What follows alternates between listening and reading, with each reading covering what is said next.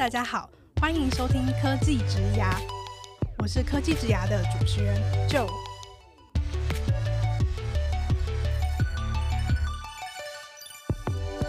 科技职涯是由 Cake Resume 制作的广播节目，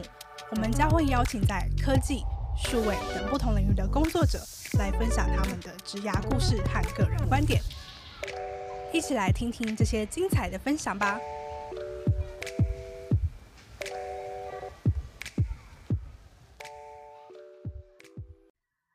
Hello，大家好，我是 Joe。相信大家对斜杠这个词汇不陌生。随着学习的资源越来越多，现在有许多技能都不见得要仰赖学校教育才能够获得。当然，每个人斜杠的组合或者是原因也各不相同。今天的科技职涯邀请到一位经历很有意思的来宾，他先是分别在台湾大学 MIT 完成了电机系学士、资工硕士，还有媒体艺术与科技硕士。拥有科技背景的他，回到台湾却成为了一名剪辑师。参与了纪录片《不老骑士》的剪辑，接着又自己创业 AI 相关的题目。后来公司被并购，自己也因此到北京历练了五年。现在则是回到台湾担任大庆证券，也就是美好金融的 CTO。让我们欢迎 Edward。Hello，Edward。Hello，Joe 好，大家好。听完 Edward 的经历，我想大家应该都很认同，他确实有斜杠的经验。如果大家想看看 Edward 完整的职涯历程，都可以在单集简介中的 Cake Resume Profile 找到。今天呢，则是邀请 Edward 跟我们分享几个他比较大的转折背后的故事，还有他如何在金融场景中实践自己对于职涯的期待。首先呢，想要问问 Edward，前面有提到说你在 MIT 念的硕士是媒体艺术与科技，那想请你简单跟我们介绍一下这个 program 都在学些什么？你当初又为什么会想要念这个呢？你刚刚讲的这个媒体艺术与科技硕士的学位，它是在 MIT 的一个实验室，叫媒体实验室，就是 Media Lab。我学的是 AI，就是人工智慧。我的老师就是一个 AI Research Scientist 嘛。我们在 Media Lab 大概有二十几个老师，然后。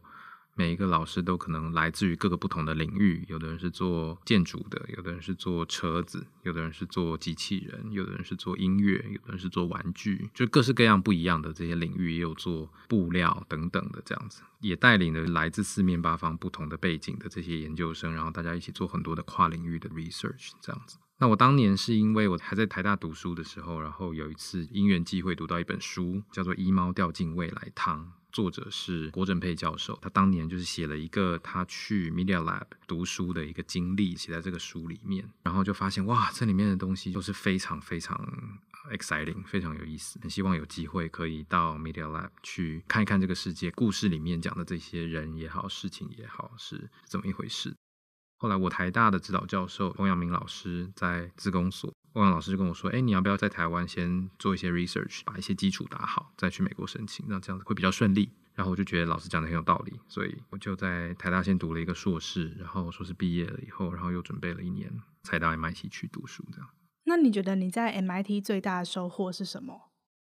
能够去到 MIT 这样的环境，其实那个收获肯定有非常多，各式各样不一样的。那我讲一个点，就是做 research 的一个 taste。嗯，什么意思？就是其实我从台大硕士毕业，然后去 MIT，其实这个中间也许隔了半年一年，我的知识当然是有一些增加，可是它并不是一个五倍十倍的增加。但是到了那样子的环境了以后，其实我觉得增加的是很明显的差别的话，可能就是。到底什么样子的 research 的题目或者方向是真正有趣的，或者真正有 impact 的，或者是真正重要的？我觉得在 MIT 可能这方面受到了熏陶特别多，不论是旁边的这些老师也好，或者其他的这些资深的学长学姐们也好，我觉得大家可能对于哪些才是研究的领域，或者对于整个人类社会来讲是重要的题目，我觉得大家是有一个更前瞻的看法，或者更 fundamental 的看法。举个例子好了，我们那时候做的 AI 的题目是常识的运算，叫做 Common Sense Reasoning。然后为什么我们做 Common Sense 的原因，是因为我们的老师 Marvin Minsky 是整个人工智慧领域的开拓者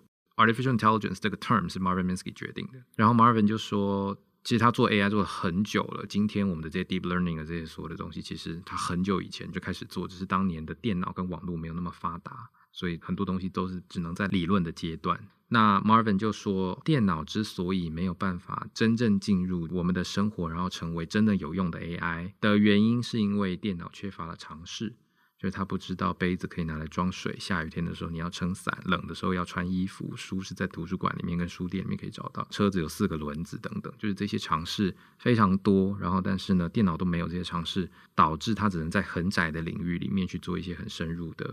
reasoning 跟判断这样子。那如果电脑可以有这些尝试全部都收集起来装进去它的大脑里的话，那么 AI 就有机会真的在我们的生活里面，在很多的场域里面去帮助人，然后能够把很多的事情做得更简单。那因为我有这样的看法，所以我们的很多人大家一起在努力的研究的方向是 Common Sense Reasoning。这个东西是因为它的一个很深的洞见，跟他看到了这个东西是整个 AI 领域的 bottleneck，所以。当我们在做这些 common sense reasoning 的研究的时候，可能不会需要那么、那么、那么、那么努力就可以得到比较好的成果，是因为有一个很好的角度跟领域的方向上面的判断。那另外一方面，因为我的硕士论文做的东西是透过 AI、透过 common sense reasoning 来实现一个自动剪接的剪接师的一个 AI 的软体，这样子。那要解决的问题是，我们的手机里面拍了无数个影片，可是这些影片它就存在那里了。这样子，我今天想要看，比如说我的小孩的成长的故事，或者是我们班上的同学，大家一起要剪一个毕业的专辑，或者是长辈要过生日，我们帮他做一个八十大寿的影片。就这些东西，其实素材都有，可是你要去找要很久，然后呢，你要把它拼起来变成一个有意义的故事，也很费功夫。现在有很多自动剪接软体，它其实没有故事线的概念，它只是把这些拼在一起而已。那如何能够很简单的可以去把这些影片变成一个有故事线的逻辑、有趣的高潮迭起的故事？我给它那个名字叫 Storytelling Machine，就是一个可以说故事的一个电脑。这中间其实我花了很多时间去研究，到底实际上在拍电影、剪电影的这些人他们都怎么工作的啊？后来我还去 Harvard 的电影系修了他们的纪录片的课，然后实际上我也自己拍了我们的一个 MIT 的教授叫做 Hugh Hurt。他的纪录片，我也简单介绍一下，就是 Hugh Hurt 年轻的时候，他是一个全美国很有名的一个攀岩青少年的好手，然后长大想要当运动员。后来他因为一个山难，在大雪里面被埋了三天三夜，被拖出来的时候，他的膝盖以下两条腿已经没有知觉了，所以他就截肢了。那但是他还是想要攀岩，所以他就决定我要做我自己的脚。所以他现在就变成了人造义肢这个领域的最厉害的专家。然后他做的那个人造义肢能够让他可以跑比一般人还快。哇！对，同时因为他在山里面被埋在雪里面的那三天三夜，有搜救队去找他，然后有一个人为了要救他，所以不幸罹难了。然后，所以他的故事是非常有震撼力的，所以我就拍了他的纪录片。对我自己来讲是，其实是一个很痛苦的过程，因为他是一个相对内向的人，不喜欢被拍，可是他又想要帮助我，所以我就每天拿着相机跟着他，然后他就一直躲我，然后 我们就上演一个 Catch Me If You Can 的一个 你追我跑的游戏，这样子。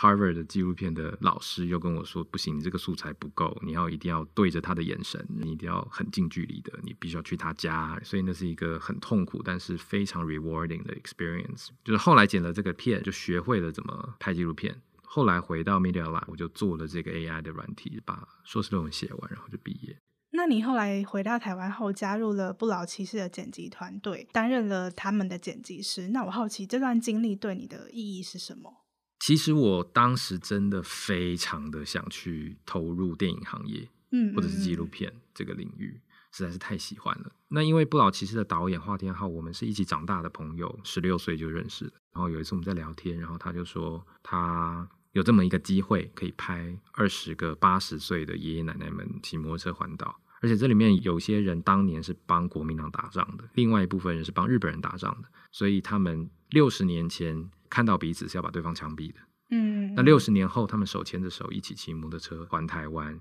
所以它有一个特殊的历史意义，然后又是一个很温馨感人的故事，然后里面很多也很好笑啊什么，所以我们就哇，这个题材实在太棒了，然后如果可以把它变成一个能够上院线的纪录片 full length 的 production 的话，那应该会很棒，所以我们就只是聊天聊得很兴奋，到后来就慢慢慢慢，本来它只是一个活动的侧拍。然后就演变成一个记录长片这样子。那我回台湾了以后，就是对这个故事很感兴趣嘛。然后一方面我在美国也有学了一点点，回来就很想参与，所以就也是误打误撞吧，就开始参与。其实我不是唯一的剪接师啊，总共有三位，我是其中一位。所以这个事情对我来说，其实是虽然在我的人生当中，那个时间并没有非常长，大概前后大概一年多吧，到两年之间这样子。那可是他对我后面的人生的路，其实有。还蛮大的影响的，包含就是纪录片的工作者，不论是拍摄也好、剪辑也好、导演也好，都会需要非常的能够去观察别人，或者去感同身受所有的这些人物，大家的情绪也好，然后大家的这些各种感觉等等的这样子。对于我跟之后的工作里面的所有的伙伴们，不论是同事也好啦，投资人也好啦，很多不同的这些角色，客户也好啦，这些互动的过程里面，因为包含比如说我后来公司被北京的电话帮并购，所以一方面全公司就只有我们两三个台湾人在北京，然后有非常大的不同的文化背景的不同的 business model 的不同的专业领域的融合，包含后来我们进了大庆，其实也是一样，就是很多的这些融合，其实对。对我来讲，当年拍纪录片的这些都是很好的养分。那剪辑师这段历程是怎么样结束的？就是有一天我发现，我跟科班出身的人差了十年的训练，所以哦，十年，我发现就是 还是术业有专攻。那另外一方面，就是因为我一路都是学科技的嘛，那我发现其实科技也有它很好的能量。然后是可以好好发挥的，所以我就想，OK，好，如果也许我再回到科技的领域里面，或许可以做更能发挥、更能够创作出一些东西这样子，所以就决定，好吧，那我就还是很喜欢纪录片，可是就是没有成为我的 full time 的职业。那回到科技领域后，为什么是选择自己创业？我创业是二零零九年，iPhone 已经有了 iPhone 三 G 了吧？App 刚出来，刚开始有那个。Bumps，然后有一个猫咪，它会有奇怪的表情啊，嗯嗯嗯，然后开始有，因为那个手机里面有陀螺仪，所以可以不同的角度可以操控，里面有弹珠台啊，那个是一个年代，是所有的人见面就开始说，哎，你又下载了什么 App？我又下载了什么 App？然后大家彼此交换啊的那个年代，所以其实很多这些新的东西一直在推出来。智慧型手机，所有人都预言它的成长一定会是比电脑或者是笔记型电脑更大、更爆发的一个 market 这样子。同时，也是开心农场，大家开始你偷我的菜，我偷你的菜的那个年代。嗯然后 Facebook 上面的游戏，然后 Zynga，大家在上面玩 poker 的那个，很多人花很多时间在上面玩，玩的很开心的一个年代。嗯，这样子。然后，所以就是不论是做一些 Facebook app 也好，或者做一些手机上面的 mobile app 也好，其实那都是一个非常风风火火的一个 timing，同时我就看了 Facebook 的那个 Social Network 的那个电影，就是哇，当年希望可以改变世界这样子一个创业家精神的一个氛围。所以在我周遭的很多人，其实也都是有这样子的一个气氛或者是一个想法或愿景的吧。就想说，哎，好啊，那我我如果可以把我会说故事的这个电脑变成一个公司的话，那未免太酷了吧？这样，嗯嗯，所以就在一个其实过于天真的、从来没有像样的工作经验的，也没有 funding，也没有什么都没有。的一个情况下，就误打误撞的创业。那你当时想要创业的题目，或是想要做的产品，大概是什么样子的？因为我那个时候在 MIT 做的那个 research，是我刚刚讲的，就是那个 storytelling machine，然后它可以帮助大家剪接，自动的去搭一个故事线。让你手机里面的照片跟影片可以变成一个故事，但这个东西其实有办法展开，就是不是只有在照片或者影片的题目上，而是任何的 information。什么意思呢？就是很多时候，as a user，我会想要了解很多世界上发生的事情，比如说今天的疫情到底是发展怎样的，或者是当初疫情为什么会发生的，或者是现在中国跟美国的关系走到哪里了，或者是。接下来，中国的房地产的趋势到底会变怎样？很多现在正在发生的人或事情是我很想要了解的。然后我们现在能够做的事情就是一直 search，一直 Google，一直看，然后自己想办法拼拼凑凑这样。但实际上就是，如果假设今天我问的东西回来不是很多的碎片，而是回来给我一个故事线的话，那就会很容易帮我们去理解很多我们想要理解的事情。这样子，因为对于人类来说，最好消化吸收的 information 的 format 就是 stories，嗯，嗯，就是故事，就是古时候，然后大家围着萤火，然后一起聊天，然后讲故事，就是因为那个东西对我们来讲是最容易去感同身受的。然后那里面有很多的角色也好，情感也好，事件也好，冲突也好，然后快乐的东西也好，那些东西都是透过故事的这样子一个 format，能够让所有的人都很容易的去接受跟理解。那如果假设今天有这样子能够了解故事的 story understanding 的 machine，然后它能够去把世界上所有发生的这些 information pieces 全部都可以 put together 变成一个有脉络的故事线的话，那么对我们来说，就是任何人想要了解任何事情都会十倍的容易这样子。所以我的公司当时取名字叫做 Story Sense Computing，我们希望能够去做一个能够理解故事的电脑，然后去改变人跟机器互动的方式。去让所有的 information 变成 knowledge，knowledge 再变 stories，然后让人很容易的去了解所有的事情。这个是当时的 idea。然后，但是对于一个没有工作经验，然后没有融过资、没有搭过团队、没有想过 business model 的我来说，其实是一个过于远在天边的题目。那但是我还是创业了，因为我。怎么说呢？就是广大就是这样嘛，就是 傻傻的初生之犊不畏虎，然后就就跳进去就开始做，然后每天就说我要改变世界，但实际上对大家很多人来说可能不切实际啊，或者是它不是一个真正的有商业的，就它可能对人来讲有 value，但怎么转成现金流，可能对大家来讲太虚无缥缈，所以。演变到后来，然后做 What's the Number 对我们来说，可能是一个相对实际的、能够执行的、能够实际上对客户造成立即的看到的影响的一个例子吧。哎，那 What's the Number 是什么样的产品啊？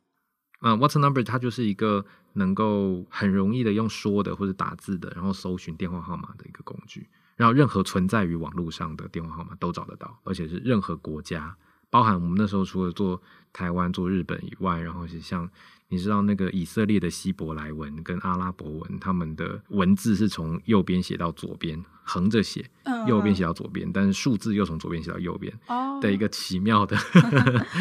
这 个语言的撰写的方式，这样子。那我们的 algorithm 也可以处理这些网页上面的电话号码，然后把它整理起来，这样。那我这边也跟听众分享一下，What's the Number 这个 APP 在上线十天就获得了十万次的下载量，而且在台湾获得了大概近两百万的下载人次，并且在四年内就收集了超过四亿笔的号码资料。最后呢，在二零一五年，Edward 创业的这个公司 StorySense 被来自北京的同行电话帮收购。那我这边也想请 Edward 跟我们分享一下，当时被收购的这个转折背后有哪些故事，还有你的心路历程。其实我们第一个 weekend 是最兴奋的，就是哇，十万 download，哇，我好厉害，我们好厉害，这样子，所以就后来就开始，我们就是做一些天使融资啊，然后就找一些投资人啊，给我们更多钱啊，就开始建更大的团队啊，所以有一度其实非常的嗨。可是其实我们一直都不知道怎么样去把这些用户变现，不知道怎么把它变钱。到后来我有建了一个小的销售团队，然后我们试图去卖广告。但客户都会问我为什么不拿这个钱去买 Google 的关键字广告？我为什么要买你 What's Number 的广告？就是你有给我更好的转换率吗？点击率吗？等等这些，其实我们并没有真的办法给一个好的答复。所以到二零一四年的年初的时候，其实财务上状况也很不好，然后压力非常大。到一四年的五月的时候，我们就已经剩下三个月的钱了，就是马上就要烧干了，然后就不得不跟伙伴们说对不起，需要让某些人离开。然后到八月的时候，就钱真的烧干了，就再跟大部分的伙伴说对不起，就是你们必须离开这样子。有的人说我可不可以不要走？我说我真的没办法，即便大家都还很希望可以继续往前走。那所以我们就办公室退掉，铁门拉下来，房子还给房东，然后剩下六个人，因为再退就是退到零就没了。那可是因为我那时候投资人有很多。很支持我们的亲戚朋友、家人等等长辈们，然后还是希望我们最后再试看看。所以就是还是有六个人，然后那时候在中国的大江南北飞，然后找投资人，然后找机会，然后看看有没有什么其他的出路。十月的时候，因为认识到小米的电话团队，小米的团队说：“哎，你做的东西蛮棒的啊，我们可以聊聊看看怎么合作啊。不过我们有另外一个合作的对象叫电话帮，你要不要跟他聊聊看？”然后我就说。可以是可以，可是他是我的竞争对手，我跟他不知道 有什么好聊的。但是反正就死马当活马医，就聊了一聊。所以我是十月份跟电话帮的 CEO 毛宇健聊，其实他们也想要做一些大数据的东西，想要做一些出海的东西。对我们来说，其实电话帮那时候已经有大概七亿的覆盖了吧？就是中国的华为、小米、OPPO、vivo 各式各样的安卓手机，全部都已经装了原生的电话帮的 software 在里面，所以用户是不需要下载 app，有点像 Who's Call，谁打来，然后它就会显示这个号码是谁。所以这么大的一个覆盖量，其实对当时的我们来说，也是一个非常好的 resource。那我们就想说，哎，如果有机会一起合作的话。用中国国内的这样子大的 user base，然后又可以出海，然后我们的一些 big data 的一些 algorithm 的能力，可能也有办法帮上忙。所以想说要不要考虑一起合作这样子。所以我十月跟他第一次见面，十一月就敲定价格了，十二月就开始走律师的流程，然后我一月就搬到北京了。其实那个时候就已经是一个怎么说呢？已经一整年都在一个就是焦虑，对垂死的边缘。然后我每次去。大陆不论是去上海也好，去北京也好，去深圳也好，去很多地方，然后都是一个这一趟去也不知道到底见不见得到想见的人，即便见到了，对方会不会说 yes 也不一定的一个焦虑的情况。一整年，最后反正诶觉得有机会到大陆试看看，然后去看一下中国的互联网或者移动互联网的整个行业是什么一个情况，我觉得也是一个蛮好的机会，所以很快的就做了这个决定，然后就搬去北京了。那电话帮是怎么样解决你们遇到的这种没办法变现的问题？因为电话帮是这样，就是说到后来，它大概有十亿的用户的覆盖，然后每天的查询量大概有四十五亿次。现在我不是很确定现在的数字，但当时其实已经是一个。很可观的用户量跟数据的查询量，但是对于电话帮来说，怎么样去用这些数据合法的找到一个好的 business model，其实也是一个非常 challenging 的题目。后来我们大家一起也花了很多时间，try 了好几年才走出一条路。那今天电话帮的商业模式是透过帮助电信运营商、电信公司去分析他们的数据了以后，然后让银行或者是小贷的金融机构的借款申请人，因为是这样，就是。中国十四亿人口，然后在当时大概有百分之七十的人是没有官方的信用记录的，他们没有信用卡，他们没办法办小贷，就是没有信用记录。然后，但是每个人都有手机，每个人都有通话记录。所以，如果可以透过大家的通话行为，然后来分析这些人想要借钱的时候，他的信用记录可能是好的或者不好的，就有办法去帮助这些金融机构做一个风控的判断。所以在这样子的一个背景之下，其实借款申请人他会主动愿意提供他的通话记录去提供做分析。那可是我们也没有拿他的通话记录，我们是直接把那个运算的 algorithm 放在电信公司的机房里面，所以进去是他们叫三要素：身份证号码。姓名、手机号码出来的时候就是一个分数，就是进去是三要素，出来是一个分数，零到一百分，然后就这个人会欠钱或者不会欠钱，那这个分数然后再给电话帮电话，再给金融机构，然后金融机构根据这个是零到一百分，他的决定要不要放款。那为什么可以做这个东西呢？简单来讲，就是一个人，比如说他经常的接到催收电话，那他可能就是。这个信用堪忧，对对对对对，因为可能一个礼拜接到一通，可能不是很严重，但是他如果假设比如说连续三天接到二十通催收电话，那这个人肯定有问题嘛，嗯、所以就透过这样，那因为电话帮有很多这个领域里面的积累，就已经做了很久了，所以这些电话号码簿啊等等，就是它是全中国最强的，所以有这样的能力，然后跟电信公司合作，然后这是跟金融机构合作，就把这个 business model 打起来。那跟手机厂牌刚刚提到的像华为啊、小米这些的合作，对于电话帮来说的意义是什么？嗯，就是一开始能够去锻炼这些服务客户，然后去搭建一个很好的 database，搭建一个数据团队的这些练兵。但是其实对 revenue 来说，不是主要的收入来源。那 Edward 在北京担任电话帮 COO 这五年当中，你有哪些比较重大的收获？哇，太多了吗？首先，我刚去的时候，其实我跟我的伙伴 Victor，我们两个人是那一百多个人里面的唯二的台湾人。那所以呢，刚开始去的时候，其实在北京，大家讲话的习惯不一样，用语不一样，所以我连日常生活大家的沟通的说话，我都花了一段时间适应。在三到六个月吧，刚开始听不太懂大家在说什么，更不要讲他们有很多的电信公司的专用的一些专有名词啊等等这些东西，这样子，所以光沟通就是一个问题。所以文化是一个，行业是一个，而且我是被并购进去的。刚开始的时候，其实大家的磨合是，你是你的 team，我是我的 team，嗯、所以就是这个磨合本身，其实我们也花了非常大的功夫。然后才互相建立信任，建立新基础。然后到后来建立新的 business model，因为坦白说，你从有一大堆海量的数据变成你服务金融机构做风控，中间的 gap 是非常非常大的。嗯，就是 就是你要怎么去想到哦，我的这个电话号码数据，我到底是用在房地产行业呢，还是用在电商呢，还是用在旅游呢，还是用在教育呢，还是用在你知道吗？那个领域太多了，怎么会知道用在金融机构，而且要用在互联网小贷，而且还用在风控，这个中间是。对我来说，有非常大量的商业的本质的学习，这个东西也跟就是我们现在美好金融的 CEO Hank，我是去大陆之前跟他认识的。我因为 Hank 的关系，然后开始接触什么是商业，什么是生产力，什么是钱，什么是投资，什么是价值投资，很 fundamental 的商业的这些学习。对，后来我们在电话帮搭建这些 business model 是非常有帮助。我就在那边一边学习创业，一边学习商业模式，一边学习怎么跟人相处等等。包含就是我们去跟电信公司的这些人喝白酒，然后 每次都是我这个很弱的、不胜酒力的 第一个倒下等等的，就是对。而且市场很大，就是中国不是一个地方，中国是很多很多很多很多个地方，对，很多很多很多不一样的人。那个历练对我来讲也是很好的成长的机会。那如果有机会回到当初正在面临被并购的这个历程的自己，你会给当时的你什么样的建议？我现在会给当时的我建议放轻松一点，就是天不会塌下来，就 sometimes you win, sometimes you learn。这个是 Hank 常跟我讲，放轻松一点，这样，因为再怎样一定会学到东西的，嗯，就是不会有什么真正的损失。你又觉得痛苦也好，你觉得不舒服也好，都是学习，都是很好的养分，都是很好的成长的机会。更何况，很多时候是很开心的，很多时候是有很明确的知道，哇，就是这个东西很好玩的，或者是有的可以学到东西的机会的，等等。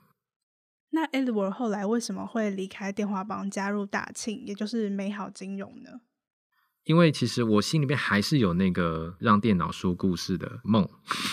我一直都没有办法替他找到一个 business model。我想了很多很多很多年，最终我想到就是说，如果假设今天一个 machine 它能够去做故事的理解，最好变现的方式就是读公司的财报，然后给投资建议。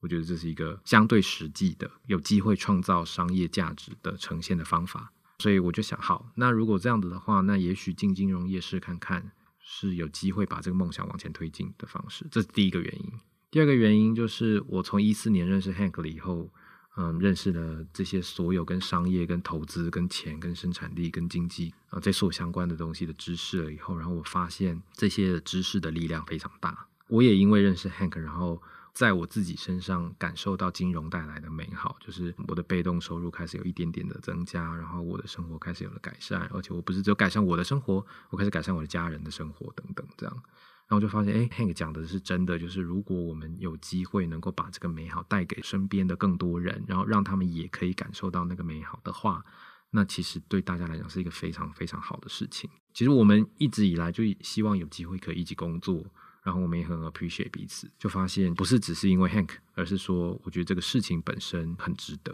然后再加上我也想要。搬回台湾，然后让小孩在台湾长大等等其他原因，所以就也因为疫情的关系，去年的年初就回台湾，然后就加入了。那过去的经验如何帮助你加入金融业呢？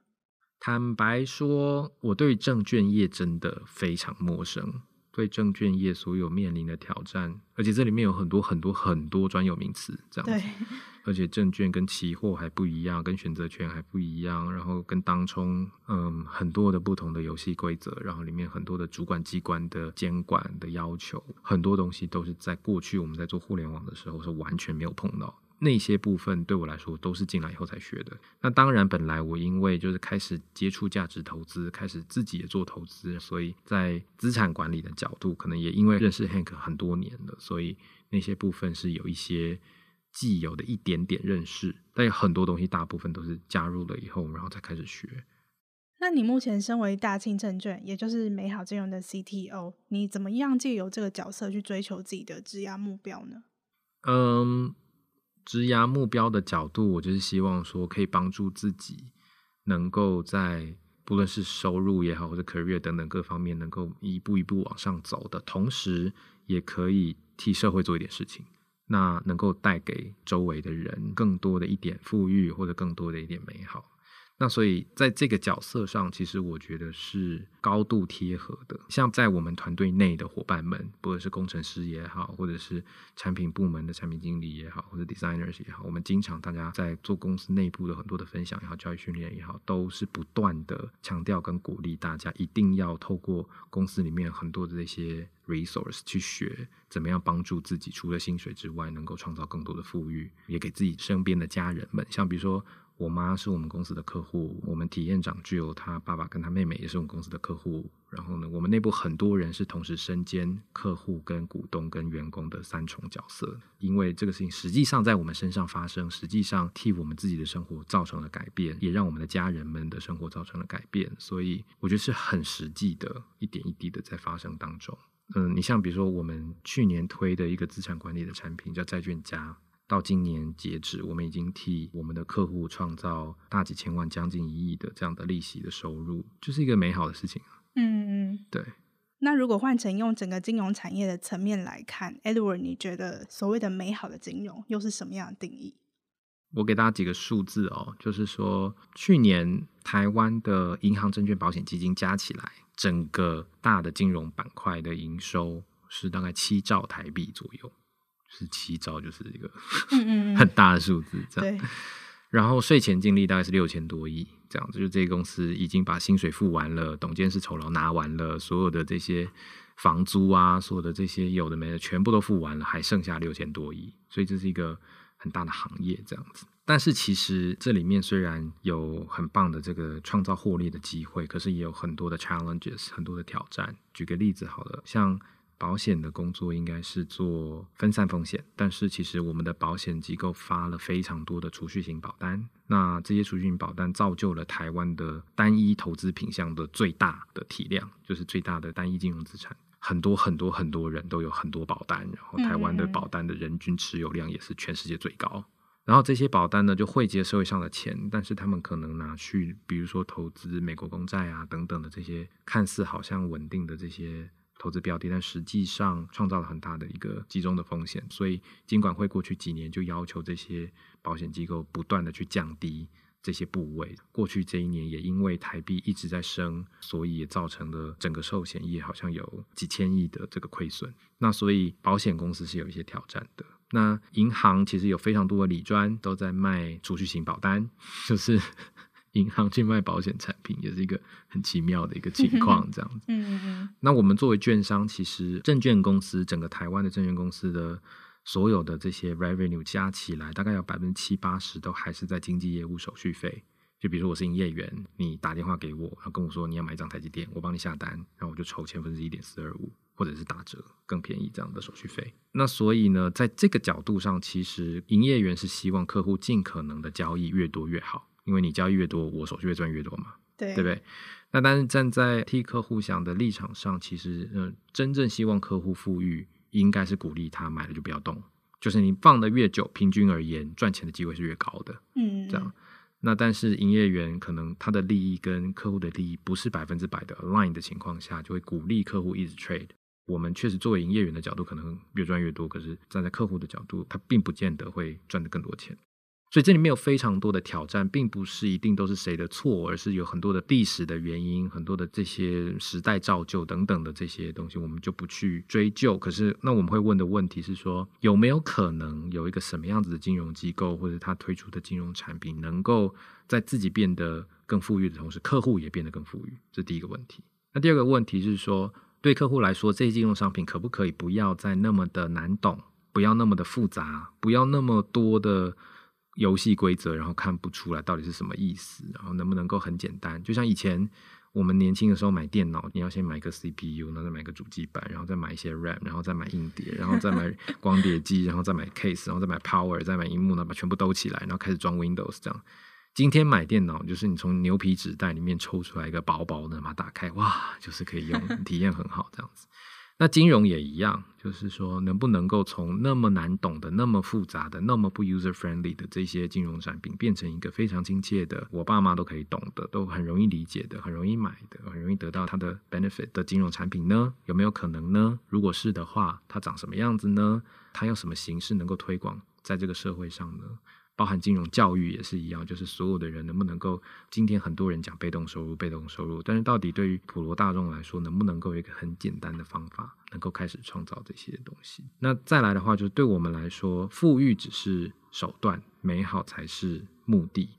就是说，有了富裕之后，其实最重要的事情是能不能够跟家人有更好的 quality time，或者是说能够给小孩更好的教育，或者是说给长辈更好的一个医疗照护也好啊，等等这些。那这些东西后面的那个美好才是真正的目的。很多时候，很多金融机构大家可能会一直想，嗯，你投资我，你就会赚钱。但是我们一直讲美好，美好，包含我们现在改名叫美好金融的原因，就是因为我们希望就是。也替我们自己，包含同事们、员工们、替股东们、客户们，都尽可能的能够每天创造多一点点的美好，不是只是在那个数字上，而是大家的生活、大家每天的相处，真的开始有些改变，这是我们想的东西。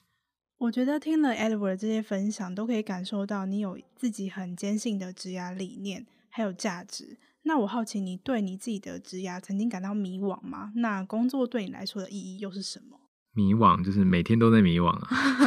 一辈子都在迷惘。我听过人家说，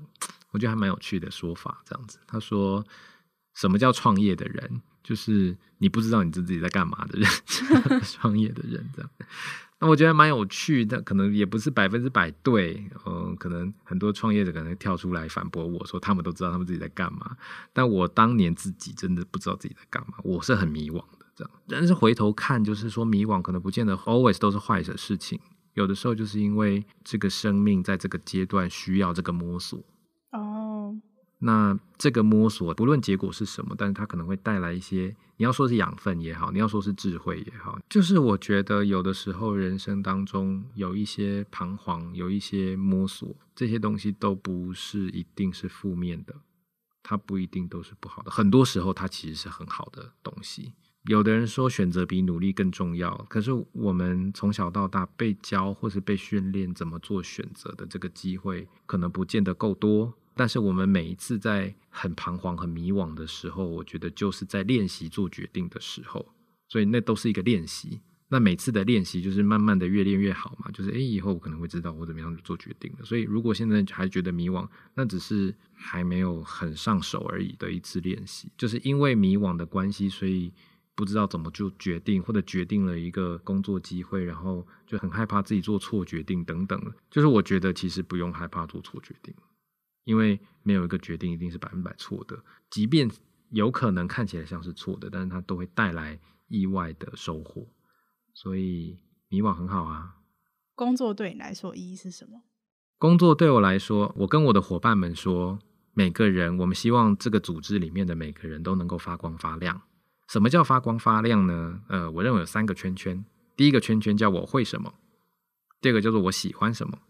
第三个就是组织需要什么。如果今天我做一个事情，我又爱，我又擅长，公司的大家又需要我做，我应该就超级发光发亮吧？因为我不需要人家逼我做嘛，因为我自己很喜欢做嘛。嗯，而且我做的很好，所以我很有成就感嘛。嗯，而且大家要觉得哇，你做的好棒哦，我们好需要你哦，那你就觉得哇，就是我每天迫不及待要去上班嘛，这样子嘛，那就每天发光发亮嘛。那如果一个公司里面的所有的人，每个人每天都在发光发亮，那这个公司不成功也有点奇怪嘛，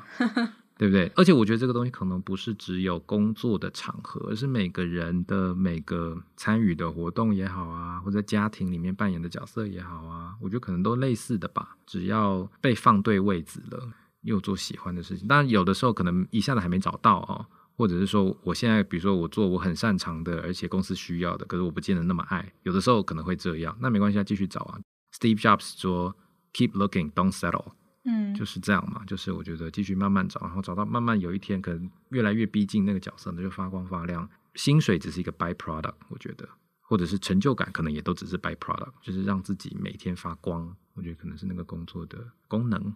听起来，Edward 对于工作的想法其实跟大庆想要追求的美好是很相似的。你们的目标是要追求一个美好或是发光的样子。嗯，所以无论是在工作或是在生活中的其他角色、其他场域，都可以尽可能的找到一个可以让自己发光的状态。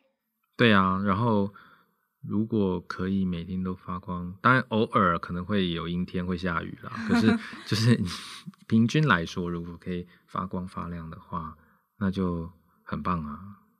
我觉得今天的内容真的非常动人，就像是看了《不老骑士》一样，是一个很深刻的故事。那我们今天的访谈就到这边，谢谢 Edward 的分享，谢谢谢谢大家。今天就谢谢大家的收听，接下来科技职涯才能 Connect 会为大家带来更多有趣的内容。如果你喜欢我们的 Podcast，欢迎订阅、追踪和分享，也欢迎到科技职涯的 IG Cake Resume Podcast 和我分享你的想法。我是 Joe，大家下次见，拜拜，拜拜。